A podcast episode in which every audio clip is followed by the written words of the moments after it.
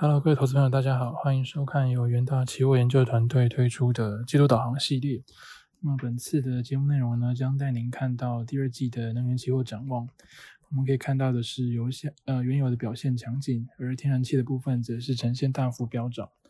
好，在第二页的部分，我们可以看到，在第一季能源期货商品表现是非常强劲的，主要是因为乌俄战争的爆发加剧了供给担忧。那俄国又是主要的原油生产国，而且是欧洲重要的天然气供给国。那在这样的一个背景之下，导致能源价格大幅飙涨。其中涨幅最强劲的就是属于热燃油的部分哦，大概是来到将近六成左右。那热燃油是前原油进一步提炼的产品，而美国天然气受到乌俄战争激励，在这个美国呃液化天然气出口带动下，涨幅亦相当的猛烈。好，那在第三页我们可以看到，这个是近期油价的一个走势哦。随着全球疫苗接种逐渐的一个普及，经济展望转好，那理论上这个需求是要增加，但是因为疫情存在不确定性，那 OPEC 加还是维持温和增产的计划。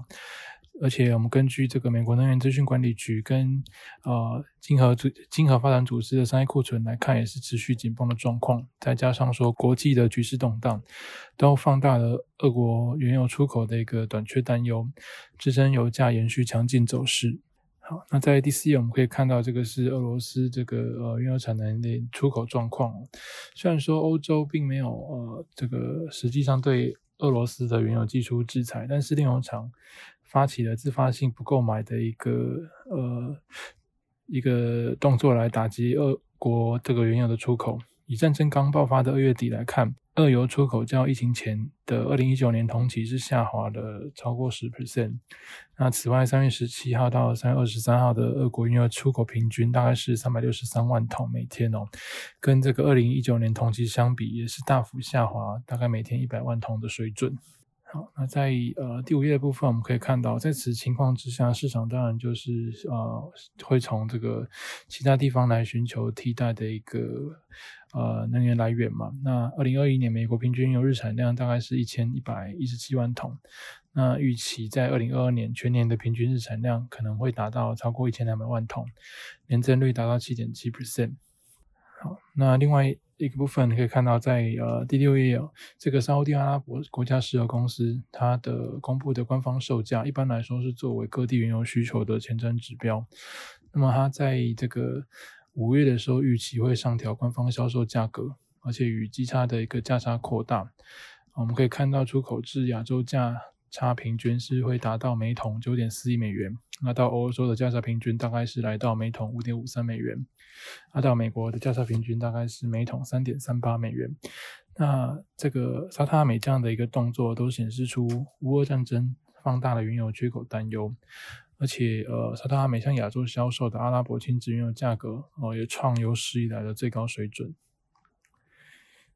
好，那另外的一个呃替代来源就是这个呃储备释放部分嘛。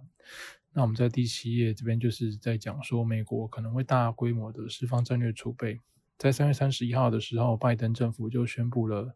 美国历史上最大规模的战略石油储备，所谓的 SPR 的释放计划。在接下来六个月当中，平均每天会在市场上释放大概一百万桶战略石油储备，来应对这个俄罗斯原油出口遭到限制的状况。那再加上说，国际能源署也会释放一点二亿桶的原油。那共这个呃共计会释放二点四亿桶了，所以导致说这个呃油价的一个受到的冲这个拉抬的效果可能没有会因此而被稀释掉。那另外就是在呃。，EIA 跟库欣原球的库库欣原油库存那个部分呢，目前是呈现吃紧的状况。截至四月三号为止，EIA 原油库存大概是四点一二亿桶，整体的库存水位会接近二零一八年十月以来低点，显示说原油库存目前是蛮紧绷的状态。而在这个原油交割地的库欣库存的部分，大概也是创二零一八年九月以来新低，那显示说目前现货供给的一个紧张状况，哦，这个都提供油价支撑。啊，那不过在需求部分有一个呃疑虑，就是说目前中国的一个疫情看起来又有再度爆发的趋势嘛。三月十四号的时候，深圳就发布通报宣布封城，那之后这个东莞也随之封城。那在上海的部分也是目前也是整个疫情状况都是蛮严峻的，而且因为中国它的一个防堵疫情还是以清零政策为主，所以在提高封锁措施的情况之下，可能就会打击到相关的经济活动，那进而会削弱这个全球第二大原油消费国的一个需求预期。好，那所以在这样的一个情况之下，我们第十页可以看到，EIA 其实是预计四月全球原油会供给过剩。那根据他们三月公布的数据，四月原油的一个供给大概会来到一亿四十二万桶每天，好，消费大概是每天九千九百二十六万桶，那变成是供给过剩，会有每天一百一十六万桶的水准。那但是像我们刚刚前面有提到的，因为很多贸易商跟炼油厂，它是自发性的不购买俄罗斯原油，再加上说这个呃地缘政治的一个不确定性风险还是存在的，所以呃都加大了市场对原油供给缺口扩大的担忧了，所以这个呃 EI 的一个预期可能还会有有所改变，那这个部分就会支撑原油下档。那另外一个呃不利因素就是在美元指数的一个蓄养部分呢。那我们都知道说，因为美国联储会在今年已经升息一码了嘛，而且一样目前的一个最近的一个呃整体言论都是比较偏向鹰派的角度。那可能在五月甚至有升息两码的一个机会。那所以在这样的情况之下，美元的前景其实都是比较偏向正面来看待。那当然就会导致以这个美元来计价的这些大宗商品，包含原油的价格承压。好，那所以呃整体来说，这个战争风险会继续支撑油价啦，所以我们认为是。呃，比较偏向高档震荡的一个状况。那需要注意到的啊风险，当然是就是在这个啊中国疫情导致需求可能受到冲击啊的影响。另外就是在美国升息的一个前景之下，那美元的一个正面前景啊也会连带拖累原油。